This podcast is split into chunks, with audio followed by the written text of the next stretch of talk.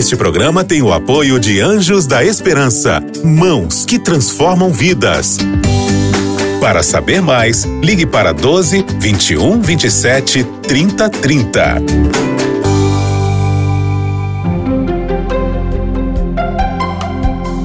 Lições da Bíblia. Olá, amigos, bem-vindos ao Lições da Bíblia. Você é muito bem-vindo e obrigado por nos deixar entrar aí em sua casa.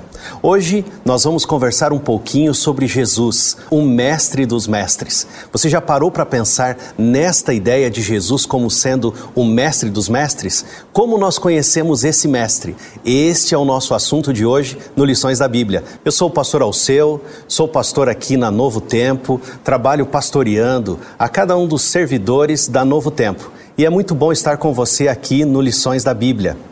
E hoje nós temos dois amigos aqui conosco, pastor André Vasconcelos e pastor Michelson Borges. Bem-vindos ao Lições da Bíblia.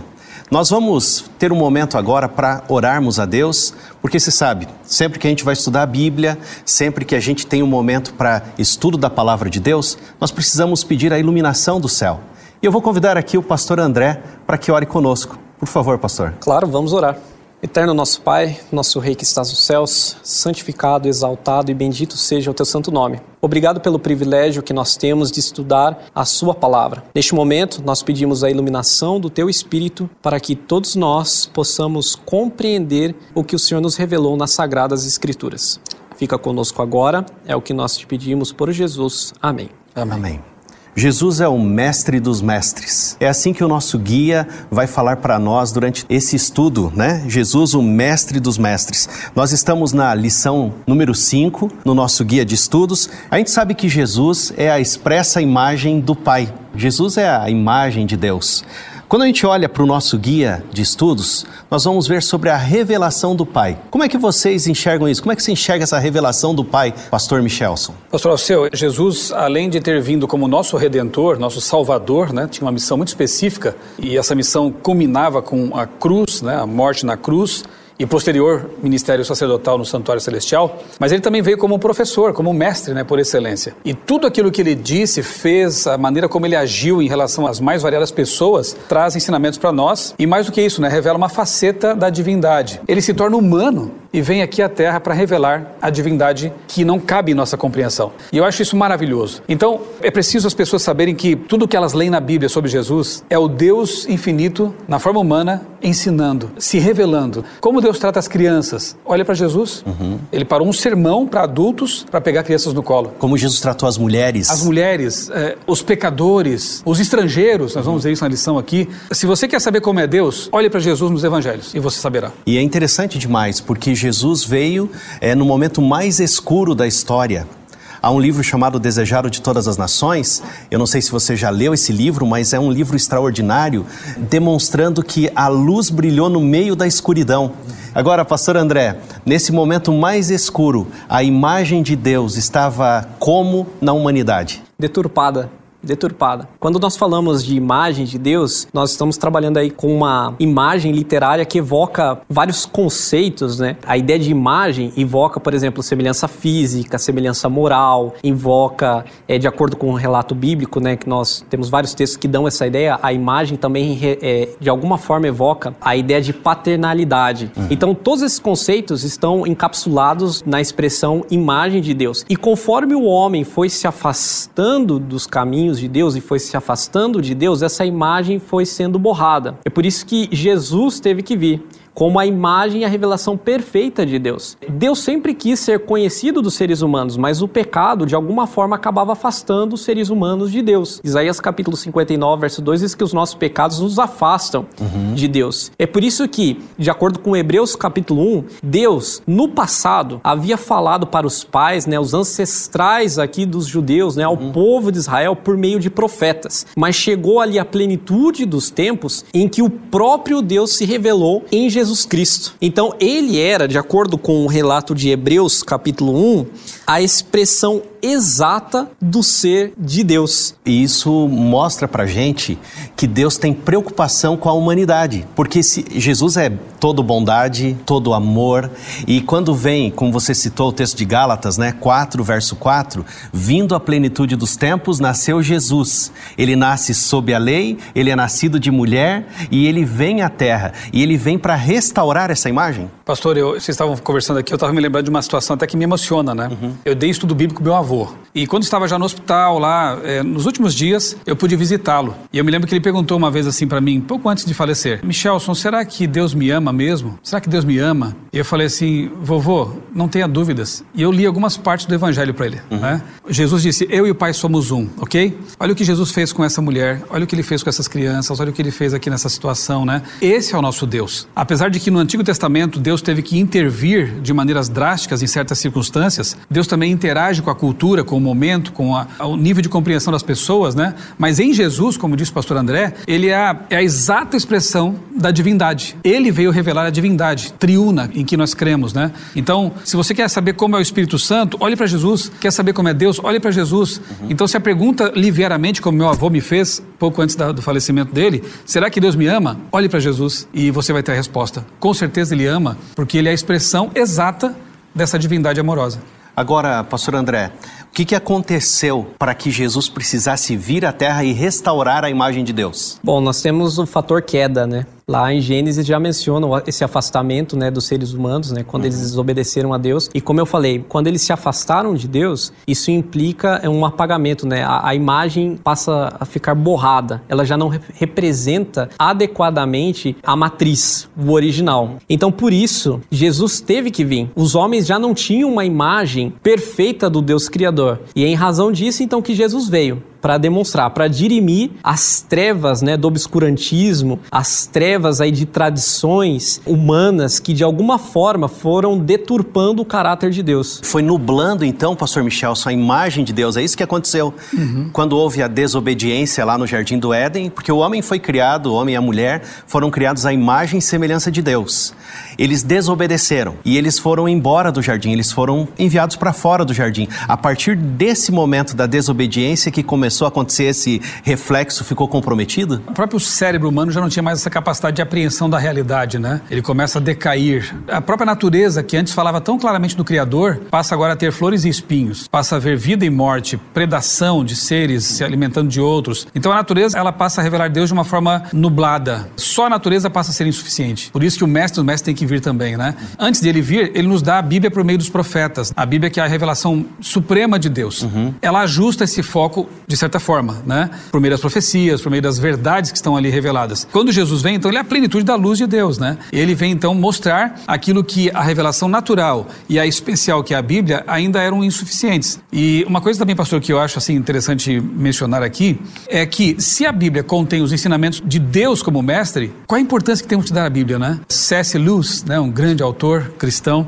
ele dizia assim, que a Bíblia, ela não pode ser tratada como, eu vou parafrasear, né? Uhum. Como um livro de autoajuda, por exemplo exemplo, porque ela não permite essa interpretação. Ou ela é um livro qualquer, e aí nós temos que desprezar mesmo, como um livro apenas de tradições religiosas, ou ela é o que diz ser, palavra de Deus. Mais ou menos como Jesus, né? Ou você o aceita como Deus, porque ele afirma de si mesmo que é Deus, e veremos isso na lição, ou você o descarta como lunático, um impostor ou coisa parecida, porque você, um ser humano dizer que é Deus, algum problema ele tem, né? Uhum. Agora, se ele é mesmo, e se a Bíblia é o que ela diz ser, e você descartá-la ou desprezá-la, eu acho que você está deixando de ter aí uma bênção tremenda na vida, né? Eu pararia tudo, uhum. todos os dias, para dedicar um bom tempo para esse livro que traz os ensinamentos de um mestre que não é só um filósofo, não é só um guia, ele é Deus. Ele não é um sociólogo, não é um filósofo. Não é um né? revolucionário. Não. Ele é Deus encarnado. Eu vou desprezar as palavras dele? Jamais. Eu quero ouvi-lo todos os dias. Quero me sentar aos pés dele para ouvi-lo, né? Exato. Ou ele era louco ou ele era verdadeiro. E não gente... tem meio termo. Não tem. Agora tem um ponto interessante, pastor Alceu, que é mencionado em 2 Coríntios capítulo 4, né, verso uhum. 4 e verso 6 também, que vai mencionar esse aspecto da imagem de Deus. É dito aqui que o Deus deste mundo, que nós sabemos que é Satanás, né, cegou as pessoas, cegou o entendimento dos incrédulos, para que eles não pudessem reconhecer essa imagem de Deus. Então veja, com esse distanciamento de Deus, produzido lá na queda, esse afastamento em que o homem perde essa oportunidade de interagir diretamente com o Criador. E paulatinamente ele vai se afastando, vai se afastando, se afastando, até já não representar mais a imagem de Deus. Então, nesse contexto, foi necessário que Jesus viesse. E aqui diz o, o verso 6: Porque Deus que disse: Das trevas resplandecerá a luz. Ele mesmo resplandeceu em nosso coração para a iluminação do conhecimento da glória de Deus na face de Cristo. Amém. Então, quando Jesus veio a esta terra, as pessoas olhavam para Jesus e elas viam o Pai. Amém. Elas viam um Deus de amor, elas viam um Deus justo, um Deus bondoso. O que elas não enxergavam mais por causa dessa deturpação da imagem de Deus. Mas quando elas olhavam para Cristo, elas viam o Pai na face de Jesus. Eles viam a glória de Deus. E esse é o objetivo da educação. A educação tem um propósito: transformar. E é isto que nós estamos vendo aqui no Lições da Bíblia desta semana, com o nosso guia, entendendo sobre Jesus, o Mestre dos Mestres. Nós conhecemos em Jesus a imagem de Deus. Olha, nós estamos conversando sobre educação e redenção. Uhum. E nesse tema a gente tem Jesus como mestre dos mestres. Nós sabemos, pelo estudo da Bíblia, que Jesus ele dividiu o seu tempo e o seu ministério foi dividido assim entre curar, pregar e ensinar. Esse é o segredo para a gente conhecer a Deus? É o segredo e, aliás, é, resume a nossa missão aqui na Terra também, porque somos, temos que ser imitadores de Cristo, né? Uhum. Então, como adventistas, né, nós temos hospitais, nós temos editoras, trabalhamos numa, uhum. é o ensino, temos escolas, né?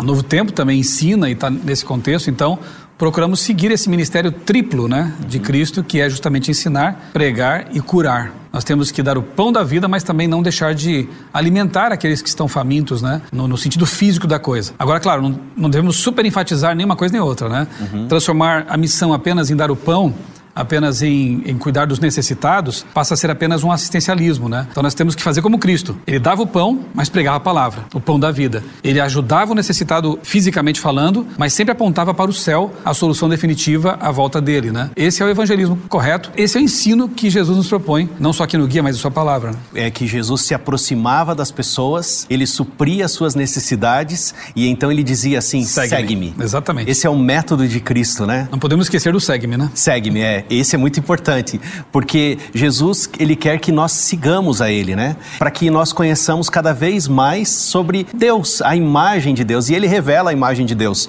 E João, o evangelista, ele escreve um capítulo que mexe com a gente e dá para conversar um tempão sobre ele. O verbo se fez carne e ele habitou entre nós. Como que a gente vê essa questão da, da relação do verbo e a imagem de Deus? Antes de mais nada, é importante, às vezes a expressão verbo não ajuda muito para o nosso amigo que está nos acompanhando, né, nossa amiga que está nos acompanhando, porque no texto aqui a expressão grega utilizada é o termo logos, uhum. que significa palavra, né? Então, a palavra de Deus representa aí uma faceta de Cristo, né? Jesus foi o agente criativo de todo o processo lá narrado em Gênesis capítulo 1. O próprio texto de João, capítulo 1, começa no princípio era a palavra, ou no princípio era o verbo. Então essa é uma faceta, né? Então quando o texto utiliza a palavra, ele quer destacar uma imagem. Quando ele utiliza a expressão imagem, ele quer destacar outra faceta de Cristo. Eu vejo assim como imagens que não são divergentes de nenhuma forma, mas elas se complementam. Né? Eu gosto de pensar, aliás, eu sou apaixonado aqui por esse evangelho, né, uhum. de João, porque ele já começa dizendo aqui veio. Eu estou aqui para mostrar o seguinte: aquele com quem nós andamos, com quem convivemos três anos e meio intensamente, com quem nós almoçamos, jantamos e tomamos de jejum, aquele em quem quem eu encostei a cabeça na Santa Ceia, esse aí é Deus. Ele começa dizendo: no princípio era o Verbo, o Verbo estava com Deus, Logos, e o Verbo era Deus. João está afirmando: ele é Deus. E afirmando, confirmando. Afirmando como uma testemunha ocular direta. E a experiência, Isso. né? Porque Exatamente. se a gente olhar para a Bíblia, a gente tem que conectar com educação. Uhum. E João está falando assim: olha, eu tenho a experiência. Exatamente. Ele experimentou, né? Porque a educação também é experiência. E ele não tem só a teoria de um Deus, mas ele tem a experiência. E como o pastor Michelson está falando assim, ó, ele é Deus. E interessante porque o Evangelho de João foi escrito quando João já estava com uma certa idade. Depois do Apocalipse, inclusive, De... né? Exato. De... Até para combater uma heresia que estava se infiltrando lá e que volta hoje ainda, né? Uhum. A de que Jesus não seria Deus, né? Uhum. É o gnosticismo, é né? O gnosticismo. Então veja, hoje também há pessoas que afirmam essa heresia, dizendo que Jesus era apenas um revolucionário, era apenas um filósofo, um líder religioso. Nós não cremos assim como cristãos, né? E eu pergunto a você que está nos acompanhando, né? Você prefere aceitar a opinião de um ser humano do século 21 ou a declaração de uma testemunha ocular direta inspirada por Deus do primeiro século. Eu fico com João, não tenho dúvidas, né? Jesus é Deus e é isto que o nosso guia de estudos vem falando para nós.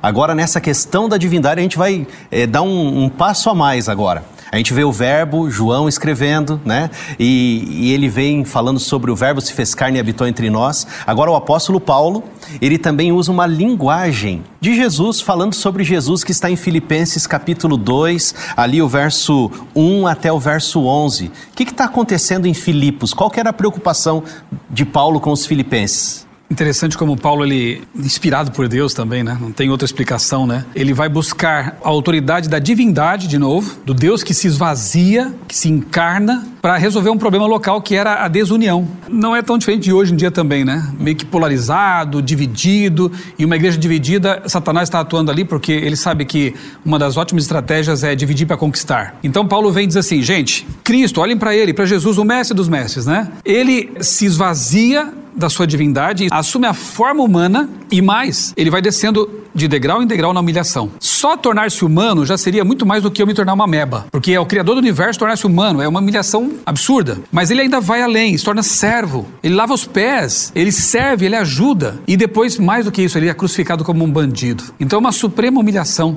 E tudo isso para dizer o seguinte: nós temos que ter a mesma atitude de Jesus: humildade, autoesvaziamento, ao contrário de alguns mestres que se enchem uhum. e que promovem fragmentação no rebanho de Deus. Alguns mestres por aí que se acham alguma coisa, né? Começam a levar os discípulos, que sabe, para um lado, para o lado dele. E ele começa a criar uma desagregação na igreja. Enquanto o mestre que imita o mestre dos mestres deveria promover o quê? Ele, primeiro, ser humilde, se esvaziar e promover a unidade da igreja, uhum. pela qual Jesus orou e pela qual ele trabalhou. Então, acho que nós temos aqui um texto fantástico, né? Para meditar muito e imitar a postura de Cristo. Por isso, Jesus é o mestre dos mestres. Então, só repetindo aqui, porque a gente está trabalhando também sobre educação e redenção. Uhum. A repetição é a base do aprendizado. Ele é um servo, ele humilhou-se, ele foi obediente até a morte. Porque a gente olha hoje para a sociedade e é legal, é bonito ser cristão, mas é preciso obedecer. Porque o segredo da felicidade, quando a gente olha para a palavra de Deus, é a obediência. E quando a gente olha para a imagem de Jesus aqui em Filipenses, nós começamos a entender a necessidade de unidade, a necessidade de estarmos juntos num mesmo propósito e sem esquecer do objetivo maior. Nós estamos só de passagem aqui nessa terra. Você está acompanhando aqui o Lições da Bíblia, que assunto interessante demais. Nós estamos vendo sobre Jesus, o mestre dos mestres. Ele se fez um de nós, ele andou entre nós e ele está prestes a voltar. E agora, nessa última parte aqui do nosso guia, desta semana, Jesus, o Mestre dos Mestres, a gente vai ver sobre o Mestre dos Mestres e a reconciliação. Como é que é essa questão de Jesus como reconciliador ou conciliador? Bom, em 2 Coríntios, capítulo 5, versos 16 a 21, Paulo vai trabalhar esse ministério da reconciliação, né? É dito que Deus está reconciliando o mundo, né, por meio, por intermédio de Cristo. Ele está construindo essa ponte sobre o abismo, né? Então, o homem havia se afastado de Deus, mas então, por intermédio de Jesus, por intermédio desse ministério de reconciliação, ele está atraindo o ser humano de volta. Esse ministério de reconciliação que foi feito por Deus, né, através de Jesus, também é estendido a cada um de nós, né, a cada servo de Deus, porque eles são embaixadores de Cristo. Uhum. E a eles foi dada e a nós foi dada esse ministério, né, de reconciliação, a palavra de reconciliação, como o apóstolo Paulo disse. Esse ministério então é universal, é para todos os crentes. Exatamente. E esse ministério de reconciliação, ele tem uma importância além desse aspecto de reconectar as pessoas com Deus, essa reconciliação, nós podemos dizer assim, tem várias camadas, porque as pessoas não precisam se conectar apenas com Deus, as pessoas precisam se conectar umas com as outras. O pai precisa se conectar com o filho, o filho precisa se conectar com o pai, e esse ministério de reconciliação já havia sido anunciado lá no Antigo Testamento por meio de uma profecia, lá no livro de Malaquias, de um mensageiro profético, É que deveria ter um ministério de reconciliação, que lá é chamado de Elias. E ele deveria converter o coração dos pais aos filhos e dos filhos aos pais. E esse mensageiro profético deveria fazer o quê? Preparar o caminho para a vinda do Messias, que é chamado lá no contexto de Malaquias de sol da justiça, e deveria também exaltar a lei que Deus prescreveu em Horeb, ou seja, no Sinai, os mandamentos de Deus. Então, esse ministério foi cumprido parcialmente em João Batista. E João Batista fazia exatamente isso, era um ministério de reconciliação. Ele fazia um movimento de reconciliação. Exatamente. Ele exaltava a norma de Deus, a lei de Deus, e ao mesmo tempo também apresentou Jesus para os judeus. Só que essa profecia não, né, de Malaquias não se cumpriu somente em João Batista. O próprio Jesus disse lá em Mateus 17 que Elias já veio, se referindo a João Batista, mas disse que Elias viria no futuro. E o Apocalipse trabalha a figura e a imagem do remanescente com várias metáforas ou várias imagens textuais que remetem ao ministério de Elias. Ou seja, nós, como um povo, temos um ministério profético de reconciliação. E essa reconciliação é importante para nós prepararmos o caminho para a vinda do Senhor. Então deixa eu ver se eu entendi, pastor André. Há uma profecia no livro de Malaquias Exatamente. falando sobre Elias. Elias é uma referência àquele profeta que eh, combateu a apostasia no período de Jezabel e o rei Acabe. Exatamente. Ele não conheceu a morte. A Bíblia diz assim que ele não conheceu a morte. Ele foi levado para o céu numa carruagem de fogo. Ele até é um símbolo das pessoas que vão estar vivas antes da volta de Jesus, esse Elias. Porque ele não conheceu a morte. E você sabe, Jesus vai voltar e vão haver pessoas vivas. E os vivos que creem em Cristo vão ser transformados num abrir e fechar de olhos. E os mortos que dormem na sepultura vão ressuscitar. Só que antes da vinda de Jesus, vai ter um Elias também, pastor Michel, reconciliando o mundo? Interessante, né? Como disse o pastor André, né? Ele, Jesus apontou para um Elias no passado e para um Elias no futuro, né? Então vem aí um povo, né? e já está por aqui, né? Como é que é E- chamado esse povo na, na Bíblia? O Apocalipse chama de remanescente, né? Aquele que fiel a Deus, que resta da história do cristianismo, não só do cristianismo, né? Vem lá do judaísmo, cristianismo. Ao longo da história tem um povo fiel e esse povo fiel no fim dos tempos é chamado de remanescente. Apocalipse 12, 17 o identifica, né? Aqueles que guardam os mandamentos de Deus e têm a fé de Jesus. Então esse povo que é fiel a Deus, como Elias foi, como João Batista foi, tem esse ministério maravilhoso de reconciliação. Primeiramente, reconciliar as pessoas com Deus. Né? E a iniciativa, como a gente lê lá em 2 Coríntios 5,19, foi de Deus, né? Deus estava em Cristo reconciliando consigo o mundo. Deus toma a iniciativa de reconciliar com ele o mundo que havia se afastado dele por causa do pecado, né? Então Deus nos atrai de volta, né? Mas essa reconciliação, ela é operada em, como disse o pastor André, em camadas também, né? Então nós temos reconciliação dos pais com os filhos. A igreja tem que pregar isso, tem que ajudar, possibilitar que essa reconciliação aconteça, né? Cônjuges, que bom que nós temos aí Ministério da Família na igreja, né? Temos aí o encontro de casais, ECC, né? Essas coisas que são, de certa forma, parte do ministério de reconciliação. Então a reconciliação não é só espiritual. Ela alcança a vida prática, Prática, também. o né? dia a dia. O dia a dia. Então, se eu tô brigado com meu irmão, seja ele de sangue, né? Eu preciso me reconciliar com ele, porque esse é o ministério da reconciliação. Se eu estou com problemas com a minha esposa ou a esposa com o esposo, há uma necessidade deles de haver um reconciliamento ali dentro de casa. Se eu estou com dificuldades nas relações eh, interpessoais entre os meus amigos, né, e os vizinhos, como cristão que vai ver Jesus voltar, eu preciso então me reconciliar também. Mas o primeiro passo, pastor, é reconciliar-se com Deus. Ótimo. Né? É, Sabe, todo casal passa por momentos complicados, né? E há momentos em que talvez a- o ímpeto né, da gente seja querer dizer uma palavra ferina, aumentar o tom da voz. Mas se você está em comunhão com Deus, quantas vezes, eu vou confessar, já aconteceu comigo, aquela voz do Espírito Santo diz: não fala isso. Não fale desse jeito. E quando a gente fala, a gente se entristece, porque o Espírito Santo também promove o arrependimento, né? Sim. Eu não quero mais fazer isso. Já tive que pedir perdão para meus filhos. Chegar, filho, eu, eu, papai exagerou na dose, né? Me perdoa. E eu acho que uma pessoa que não é guiada pelo Espírito Santo, que não segue o mestre dos mestres, ela vai ter muito mais dificuldade e talvez nem vai conseguir ser esse elemento conciliador em outras esferas. Então a primeira reconciliação é com Deus. Uhum. Eu preciso ter comunhão íntima com Deus, eu preciso ter contato com a palavra todos os dias. Aí as outras reconciliações tornam-se mais fáceis. Essa reconciliação me leva a me reconciliar com pessoas. Com semelhante.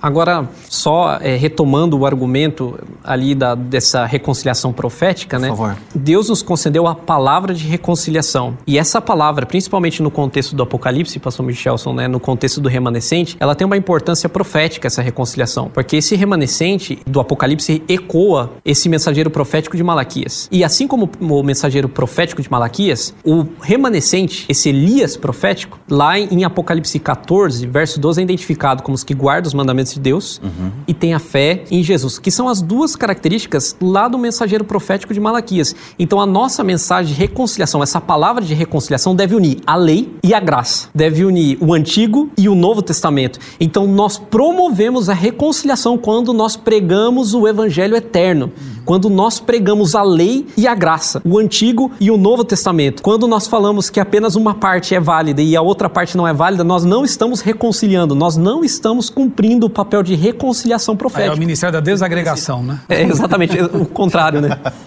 Que. Pastor, eu não queria deixar passar aqui um texto que a lição ela propõe a leitura de Colossenses 1, 15 a 20. Diz assim, eu vou ler aqui a nova Almeida atualizada. Ele, Cristo, é a imagem do Deus invisível, primogênito de toda a criação, ou seja, o mais exaltado, né? O monogenês, né? Uhum. Pois nele foram criadas todas as coisas. Então aqui é o aspecto criador, do Criador Jesus, né? Nos céus e sobre a terra, visíveis e invisíveis, tanto sejam tronos, sejam soberanias, quer principados, quer potestades. Tudo foi criado por meio dele. Então ele não é criado. Se ele criou tudo, né? Tudo foi criado por meio dele. E para ele. Ele é antes de todas as coisas, neles tudo subsiste. Ele também é o mantenedor da criação. Ele é a cabeça do corpo que é a igreja, ele é o princípio, o primogênito dentre os mortos, para ter a primazia em todas as coisas. Porque Deus achou por bem que nele residisse toda a plenitude. E que, havendo feito a paz, pelo sangue da sua cruz, por meio dele reconciliasse consigo todas as coisas. Ou seja, esse texto aqui de Paulo fala do Jesus criador e do Jesus redentor, que é justamente o ministério dele, né? Que é o Ministério da Reconciliação. Exatamente, né? Por meio da cruz, como você disse,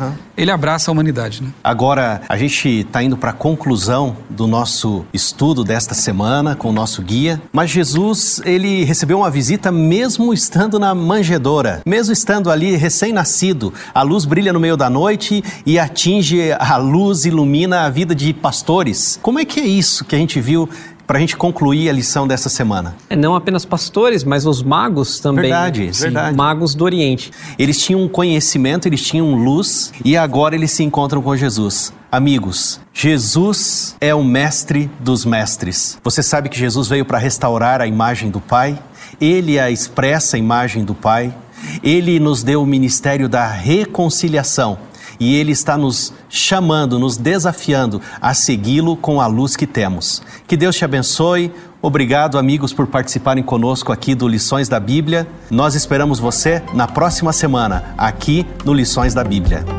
Você ouviu Lições da Bíblia